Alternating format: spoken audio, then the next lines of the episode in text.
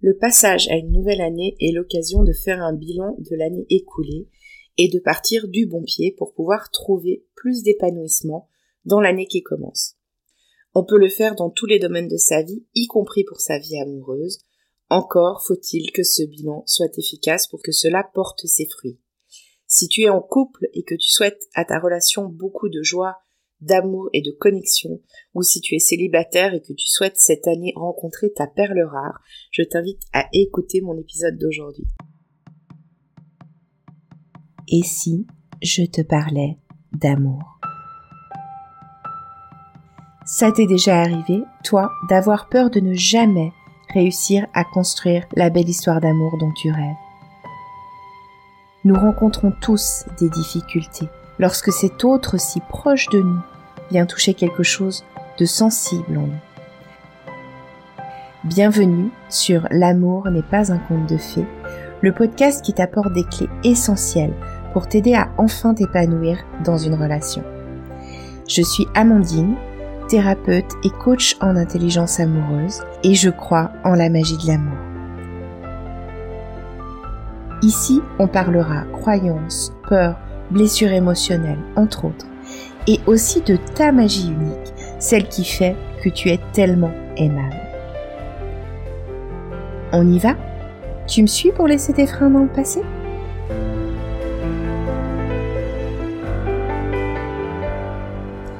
Coucou Déjà, en brève intro de cet épisode, je dois te dire que je suis heureuse de m'adresser à toi à nouveau euh, parce que j'ai fait une pause en cette fin d'année sur le podcast et sur Instagram. Alors, c'est bon de te parler à nouveau à travers ce micro. Cette pause, elle s'est un peu imposée à moi. Euh, cela a été l'occasion de prendre du recul. Je parle d'occasion, mais euh, je te dirai tout à l'heure qu'au début, j'ai pas vraiment vécu ça comme une occasion que j'y ai résisté parce que je souhaitais maintenir le rythme d'un épisode par semaine, que je souhaitais euh, continuer sur ma lancée. Peut-être aussi parce que je ne voulais pas te décevoir si tu avais l'habitude de m'écouter. Mais j'y reviens tout à l'heure. Aujourd'hui, je vais te parler de quelque chose que j'adore faire, c'est ce fameux bilan de fin d'année dont tout le monde parle. Euh, pour moi, c'est un sujet essentiel si on veut avancer quel que soit le domaine de sa vie.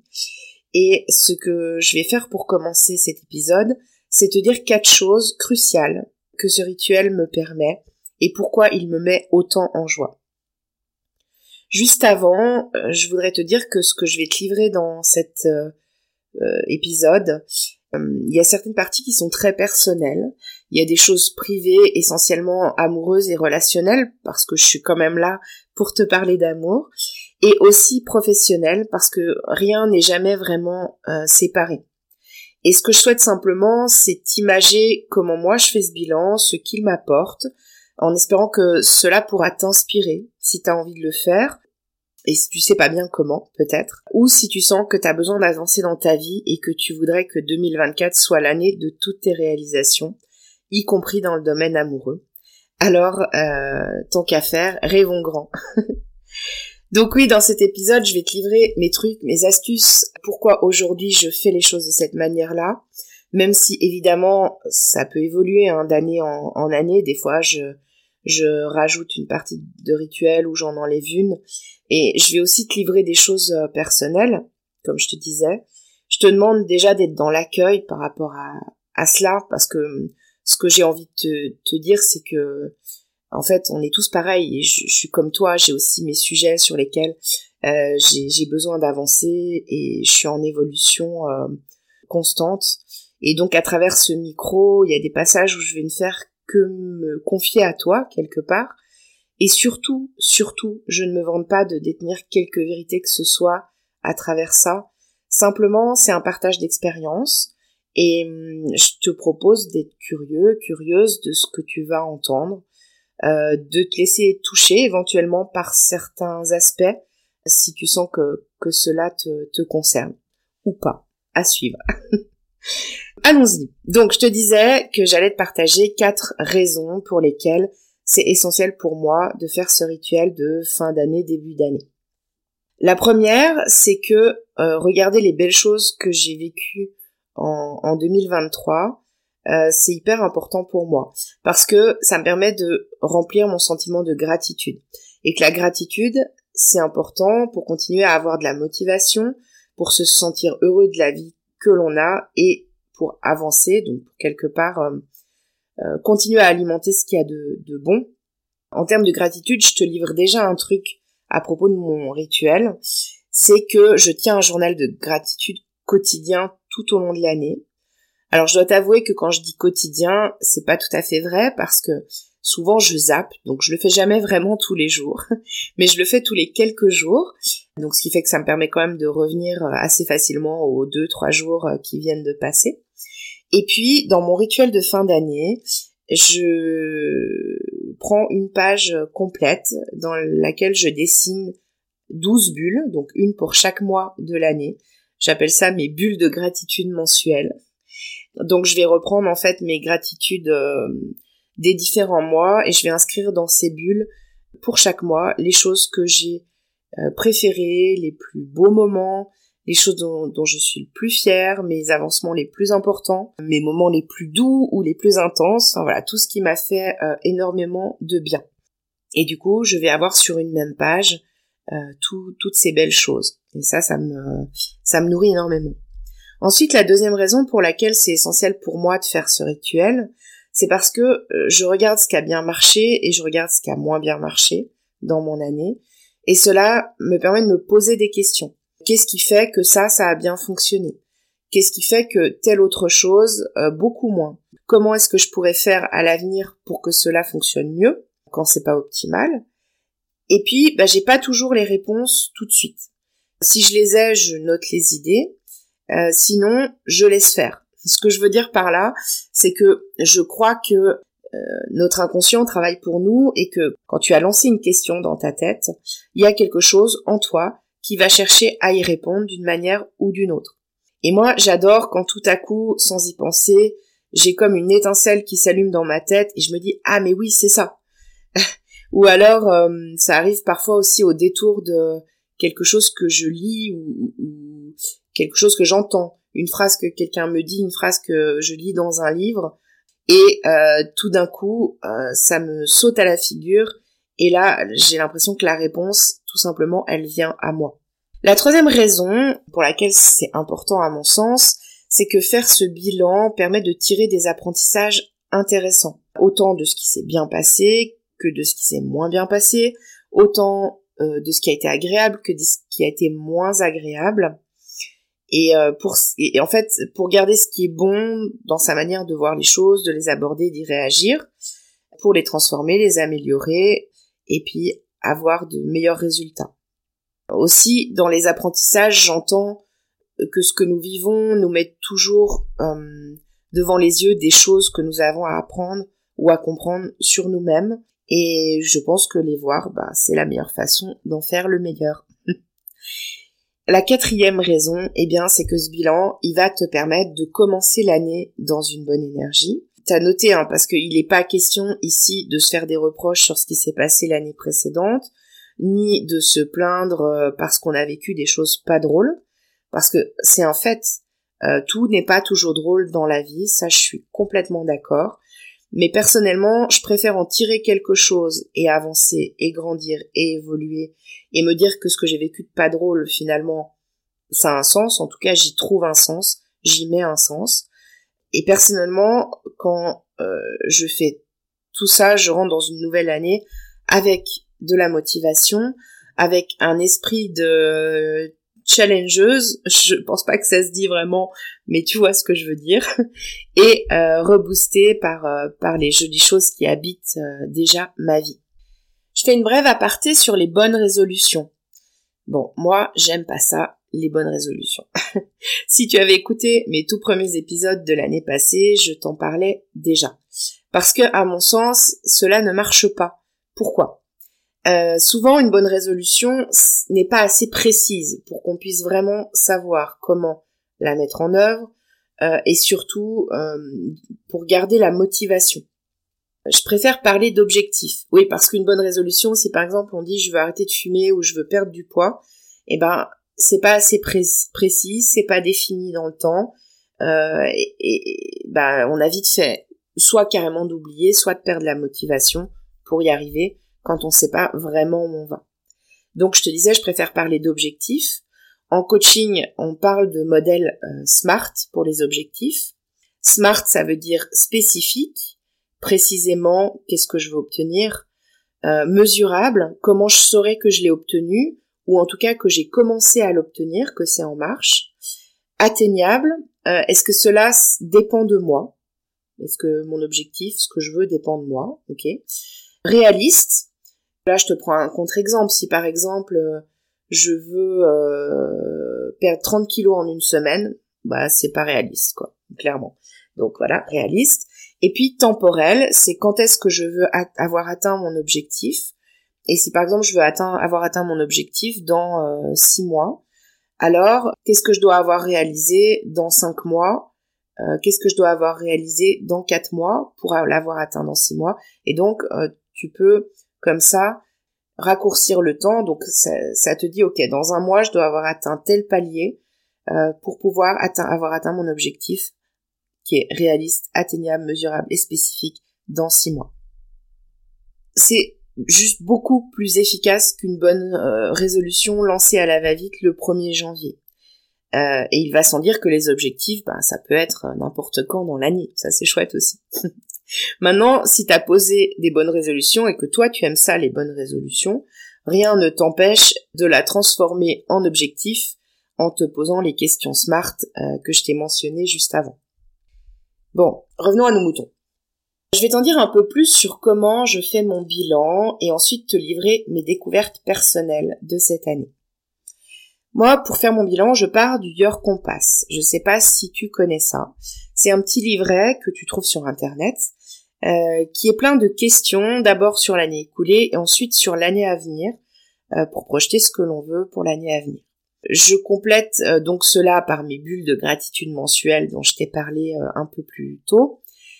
Par une roue de la vie aussi. Donc, tu prends différents domaines et tu les évalues. Comme ça, ça te permet de voir ce que tu as besoin de faire évoluer. Euh, si tu veux en savoir plus, tu trouveras toutes les infos sur Internet. Et moi, je fais aussi une lettre à l'univers, où en général, je le remercie pour pour ce qui ce qu'il m'a les, les, situations auxquelles il m'a permis de me confronter euh, ce qui m'a apporté, et puis j'y mets là aussi mes vœux.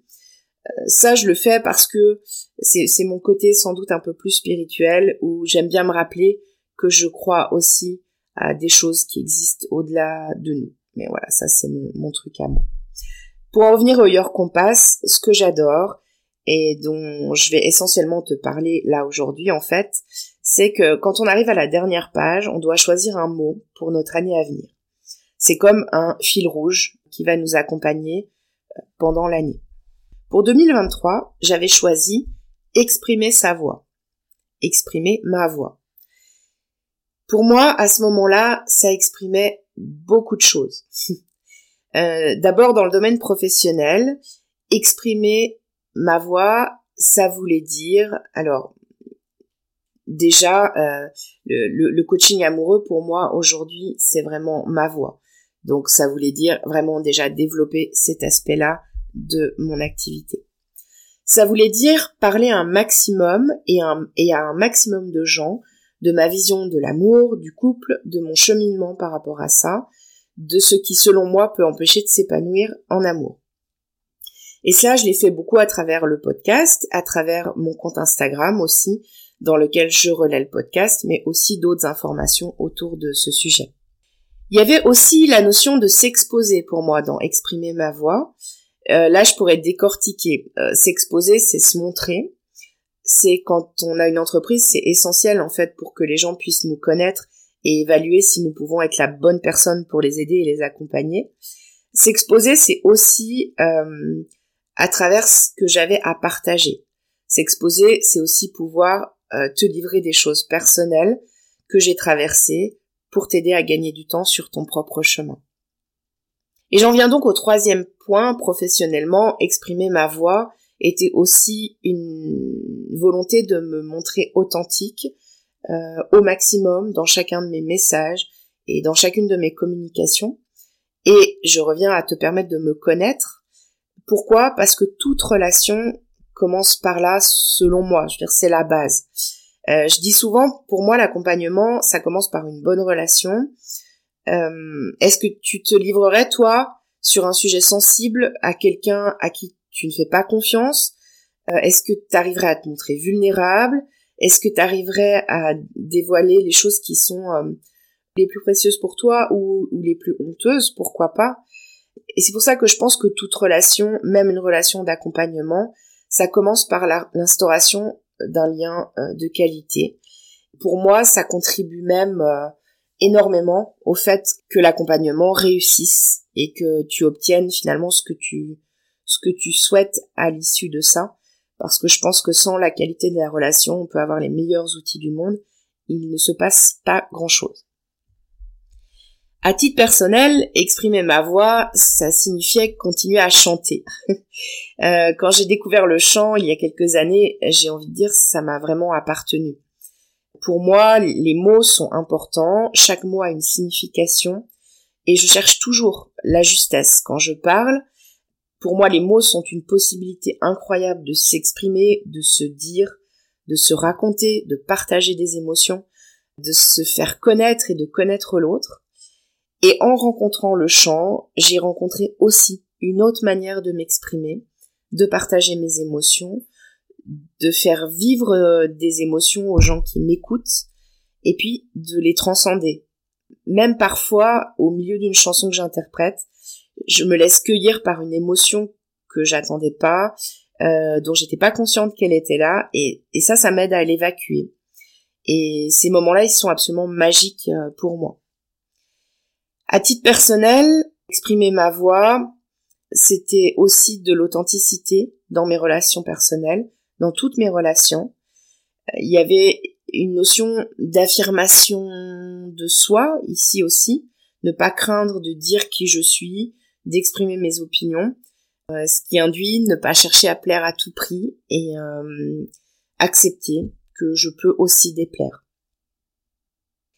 Évidemment, euh, ce que je souhaitais, c'était aussi pouvoir montrer mon authenticité et ma vulnérabilité dans mes rencontres amoureuses, puisque j'avais commencé l'année 2023 célibataire suite à une rupture.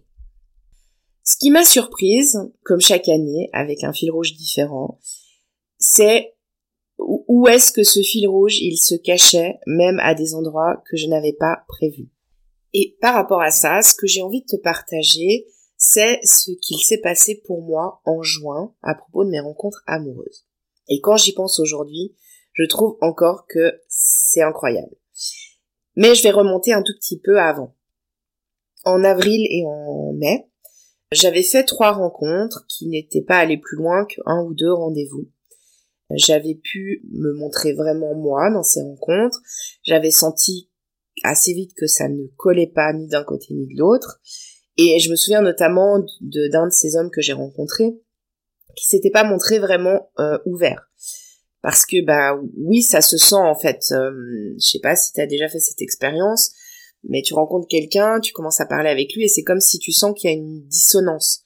Euh, il y a un truc qui t'échappe en fait. Il y a un truc avec lequel euh, sais pas, ça fait gré à l'intérieur ou c'est pas ok quoi. Et puis parce que j'étais sur le chemin de me montrer pleinement, bah je pense aussi que je remarquais assez facilement que l'autre était pas vraiment authentique en fait avec moi. Et puis fin mai, j'ai été en contact avec un homme sur un site de rencontre. Le contact a plutôt très bien démarré, pas mal d'authenticité, d'ouverture, ce qui fait qu'on est assez vite rentré un peu plus loin dans la discussion. Et je me suis dit, bah tiens, cette rencontre-là est intéressante. On n'avait pas l'occasion de se voir tout de suite à cause de nos agendas respectifs. Donc on a parlé euh, un peu au téléphone, on est rentré en discussion un peu plus au téléphone. Et puis à un moment donné, il s'est passé quelque chose dans sa vie, une situation euh, inattendue, et à cette occasion-là, il s'est refermé à la communication avec moi. Tout de suite, signal d'alarme chez moi, red flag. Je me suis pas arrêtée forcément au premier red flag, mais finalement, il y en a eu plusieurs qui se sont accumulés en un temps euh, assez restreint, en quelques jours. Et moi, je sens bien que cette situation, elle est pas ok pour moi. Quand j'étais plus jeune, je me serais dit ouais mais attends c'est quand même dommage ça a super bien commencé c'est quelqu'un d'intéressant euh, attends sois patiente euh, ça serait dommage de passer à, côté de quelque chose mais là non parce que là j'ai senti que ça me convenait pas j'ai senti qu'il y avait deux des trois prérequis à une histoire qui fonctionne qui, qui avaient sauté en éclats euh, donc à savoir la communication et l'engagement donc bien sûr là on en est qu'au début de l'échange hein, donc euh, l'engagement, euh, il faut le mettre au bon endroit pour ce que c'est au début d'un échange, mais là c'était déjà l'engagement dans la discussion. Donc ces deux choses-là sautent. Euh, bref, il euh, n'y a pas de jugement sur la personne en tant que, que telle. C'était peut-être quelqu'un de très bien, mais peut-être qu'il n'était pas prêt ou, ou que sais-je, peu importe. Moi, je sais juste que là, je sens que ça ne va pas et je dis non. À ce moment-là, je suis assez fière de moi parce que je crois profondément que lorsqu'on dit non à quelque chose qui nous va pas, eh bien, peut-être pas tout de suite, mais petit à petit, en fait, on va de plus en plus attirer finalement euh, ce qui nous convient. Et puis bah là, finalement, c'était aussi exprimer ma voix. Quoi. J'étais pas d'accord, donc je disais non. Et le moment magique, il arrive ici. Pas plus tard que le lendemain de ce fameux nom, je reçois un autre message sur le site de rencontre. L'expéditeur de ce message s'appelle Marc. Et dire que c'était euh, ce qui me convenait, ça serait juste un euphémisme. Euh, je lui ai même dit un jour depuis que euh, qu'il était mon, mon inattendu. La relation qui a débuté entre nous, c'était tout ce que je souhaitais vivre dans une relation amoureuse. Et sans doute par certains aspects, même, j'ai envie de dire, ce que je ne m'autorisais plus à espérer. Donc ça a été une énorme surprise et une magnifique surprise. Et si tu me permets, cher auditeur, toi qui m'écoutes, je vais juste glisser un petit message personnel au milieu de cet épisode parce que je sais qu'il m'écoute. Marc, tu es l'une de mes plus belles gratitudes de 2023. Et je voudrais te dire que je suis super heureuse de partager ce chemin avec toi depuis ce 16 juin. Voilà. Fin du petit message personnel. Euh, c'est pas tellement habituel que je fasse ça et j'espère que toi qui m'écoutes, tu me pardonneras. Mais ce que je voudrais te dire, c'est que je crois qu'exprimer ouvertement ces gratitudes aussi, ça les renforce et que ça les embellit. Et on va dire que c'est ma manière à moi de clôturer ce cycle euh, de 2023, exprimer sa voix. Donc avant de te confier mon fil rouge pour 2024, je voudrais juste te parler encore de l'autre face de la pièce de ce mot que j'ai choisi en 2023. Parce qu'il y en a toujours une, il y a toujours une autre face de la pièce, ça fait partie du jeu. Parce que nous vivons dans un monde de dualité. La lumière euh, n'existe que parce que l'ombre existe. Et inversement. Est-ce que tu es d'accord avec ça? Je pourrais t'en trouver à l'appel des exemples, mais je te propose qu'on reste juste sur ce postulat simple. Aussi, bah, forcément, si j'ai choisi exprimer sa voix, j'ai aussi vécu l'autre face de la pièce. Sachant que les deux faces de la pièce que tu vas vivre, ils vont tous les deux te permettre d'évoluer euh, par rapport au sujet qui te, qui, te concerne, qui te, que tu as choisi, qui est important pour toi. Donc cette autre face de la pièce, en ce qui me concerne, je pourrais la nommer euh, se taire. Je reviens à ce que je te disais au début de l'épisode. Ma pause, podcast et Instagram euh, de fin d'année, sur le moment, j'ai essayé de résister et de tenir le cap. Alors que vraiment, tout me criait que j'avais besoin de faire une pause. En premier lieu, déjà une certaine fatigue euh, latente qui s'était installée, la sensation de pas arriver à tout faire, à tout gérer, d'avoir le, cerveau euh, qui était prêt à exploser, un peu comme un trop plein en fait. Et finalement, bah, j'ai fini par accepter et par lâcher. Et ce que j'en ai compris, c'est euh, l'équilibre à avoir dans toute chose. Je m'explique. Exprimer sa voix, c'est essentiel. Surtout, s'autoriser à le faire, c'est essentiel. Je trouve que c'est assez drôle parce que du coup, après beaucoup d'expressions une bonne partie de l'année, ben, il y a quelque chose en moi euh, qui m'a carrément poussé à l'extrême inverse, euh, qui, qui est ne plus m'exprimer, qui est me taire. Après, je dois te confier que je suis quelqu'un qui a tendance à vivre un peu... Euh, quand j'ai besoin de faire bouger euh, quelque chose chez moi, comme ça, j'ai tendance à vivre un peu les extrêmes. Euh, donc je passe un peu à l'extrême opposé avant de trouver le juste milieu et celui qui va me convenir. Et je sais pas si toi tu fonctionnes comme ça, mais d'ailleurs ça m'intéresserait beaucoup si tu as envie de venir m'en parler sur Instagram, me partager ça. J'aimerais bien savoir s'il y a que moi qui fonctionne comme ça ou, ou quoi. Donc en restant sur euh, sur l'idée de se taire, j'ai pris conscience euh, aussi que bah, mon compagnon Marc avait joué un sacré miroir pour moi à ce sujet-là et il continue à le jouer en fait en réalité en taisant certaines choses, ce qui évidemment m'a énormément contrarié parce que bah, dire les choses ça a toujours été hyper important pour moi. En plus là, ça a sûrement été exacerbé par euh, euh, le choix de mon fil rouge cette année. Et puis, bah, en conséquence, c'est aussi important pour moi que l'autre s'exprime avec un peu de recul. Je, crois qu'en fait, l'excès d'expression est autant un problème que le manque d'expression. Partons quand même de l'idée que je reste convaincue, et c'est absolument ce que j'ai envie de te transmettre, que se parler dans un couple, c'est une des choses essentielles. Faut pas oublier que euh, la communication, ça fait partie non seulement des prérequis à une relation qui peut fonctionner, et ensuite, c'est aussi un des piliers en fait de la relation. Donc euh, ça, ça se remet pas en question. Mais par contre, ça m'a amené une observation.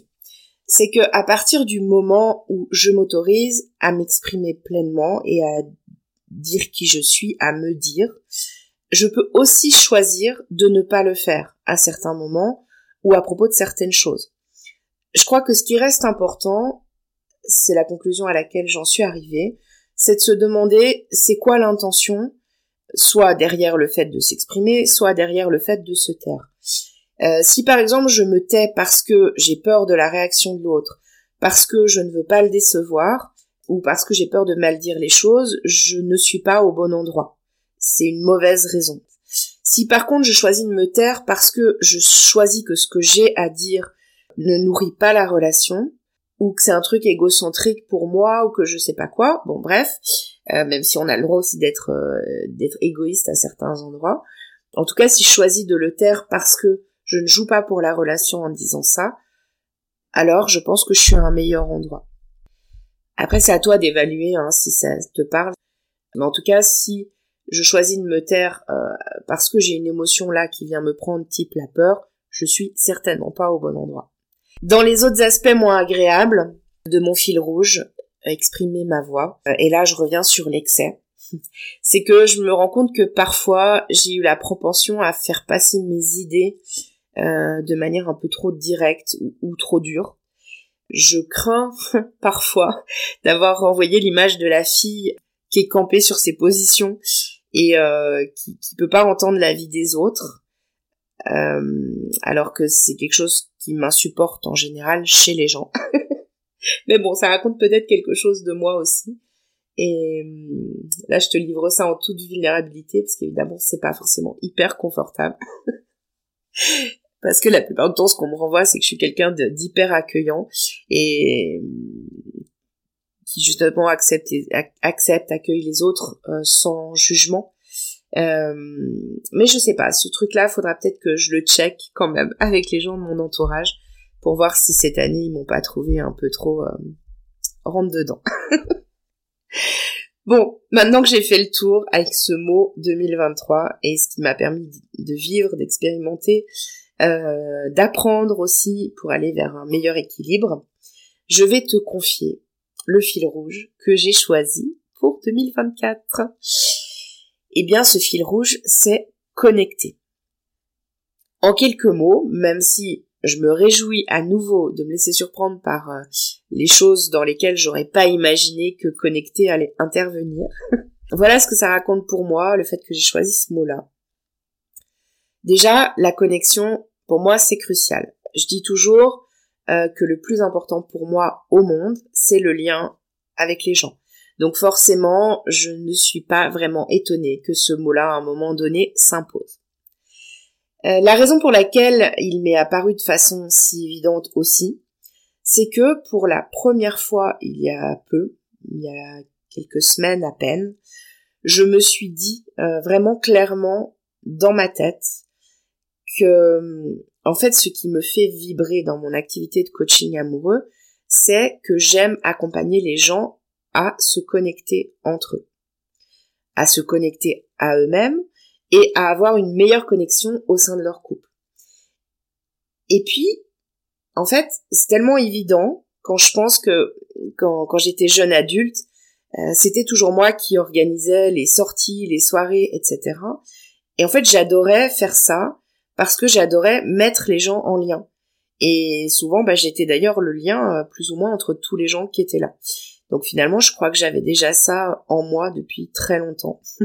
Et bah, il serait pas improbable du coup que cette année, j'organise des rencontres en groupe dans le cadre de mon entreprise sur le thème de l'amour et du couple. À suivre, pour l'instant, c'est euh, en décantation dans ma tête. le troisième volet pour lequel euh, je choisis ce mot connecté euh, me concerne individuellement. C'est la connexion à moi-même. Selon les moments, je trouve qu'elle est fluctuante et puis je ressens en fait le besoin de retrouver plus de moments de qualité où je peux me connecter avec moi, où je peux prendre soin de la relation avec moi-même parce que bah, je sais aussi que ça va me nourrir et puis bah, du coup ça va nourrir aussi ma relation avec les autres, euh, mes relations professionnelles, etc. Et puis bah, bien sûr parce que tu l'as compris, c'est incontournable. L'autre phase de connecter, c'est déconnecter. Et pour le moment, j'imagine que peut-être je vais devoir apprendre à déconnecter de certaines choses pour me connecter à d'autres. Peut-être aussi que je vais vivre les difficultés de ce que la déconnexion euh, ça peut me faire ressentir. On verra. je fais confiance à la vie pour me montrer euh, euh, ce qu'il y aura à voir de plus utile pour me faire avancer en fait concrètement. En tout cas, je me réjouis déjà de voir comment tout ça va se déployer. Voilà, dans cet épisode, je t'ai livré pourquoi j'adore ce moment de bilan de fin d'année, comment il me permet d'être dans la gratitude et l'apprentissage de ce que j'ai vécu, et comment il me permet de préparer l'année qui commence. Et je t'ai parlé particulièrement donc de ce fil rouge que je choisis chaque début d'année, que je t'ai partagé comment moi je le décortique en fin d'année, euh, en regardant bah, ce qui m'a permis de vivre dans son sens premier, mais aussi sur l'autre face de la pièce, les obstacles et les choses les plus difficiles qu'il renferme aussi, et qui sont incontournables pour grandir sur ce point, parce que c'est toujours l'idée finalement de grandir, euh, d'évoluer et d'avancer. Et j'espère que tout ça, ça aura pu t'inspirer. Avant de te laisser pour aujourd'hui, je voudrais juste te faire un petit point podcast. Déjà, je suis heureuse de te dire que mon bébé audio a fêté ses un an le 1er janvier. Il a débuté avec le challenge J'envoie l'année dernière, un épisode tous les jours du mois de janvier, avec chaque fois un thème ou une spécificité technique à respecter. J'avais très envie de le faire cette année, parce que c'est ludique et motivant. Mais j'ai dû faire des choix de priorité. 2024 sera aussi sans doute euh, l'année où je vais apprendre à mieux choisir mes priorités, moi qui aime m'intéresser à plein de choses. Donc en ce début d'année, la priorité est sur le développement de mon entreprise, euh, la réflexion sur des offres incroyables que je te ferai un peu plus tard, donc reste à l'écoute. Certainement euh, aussi bah, comment je vais aligner encore plus ce que je propose avec mon fil rouge 2024 qui est connecté. Mais pour en revenir au podcast, quelle merveilleuse aventure. J'adore te parler à travers ce micro. Te partager des choses qui peuvent te permettre de t'épanouir davantage dans ton couple ou en amour en général. Et pour moi, c'est un peu comme un moment privilégié que je partage avec toi. Pour le moment, je vais passer à un épisode tous les 15 jours au lieu de un par semaine, toujours pour gérer mes priorités pour conserver quand même aussi bah, ce moment spécial avec toi que j'adore. Et la sortie restera le mardi. Pour conclure cet épisode, 2023 au niveau du podcast L'amour n'est pas un conte de fées, c'est 65 épisodes, plus de 6000 écoutes et pour cela, je te remercie de tout mon cœur parce que si le podcast existe et s'il continue d'évoluer, c'est grâce à toi. Et sache que ça fait partie de mes plus belles gratitudes de l'année 2023. Je te propose de venir me dire sur Instagram si l'épisode du jour t'a inspiré ou si tu as des questions, viens me les poser directement. J'adore communiquer avec vous. Prends soin de toi et à dans 15 jours. Bye bye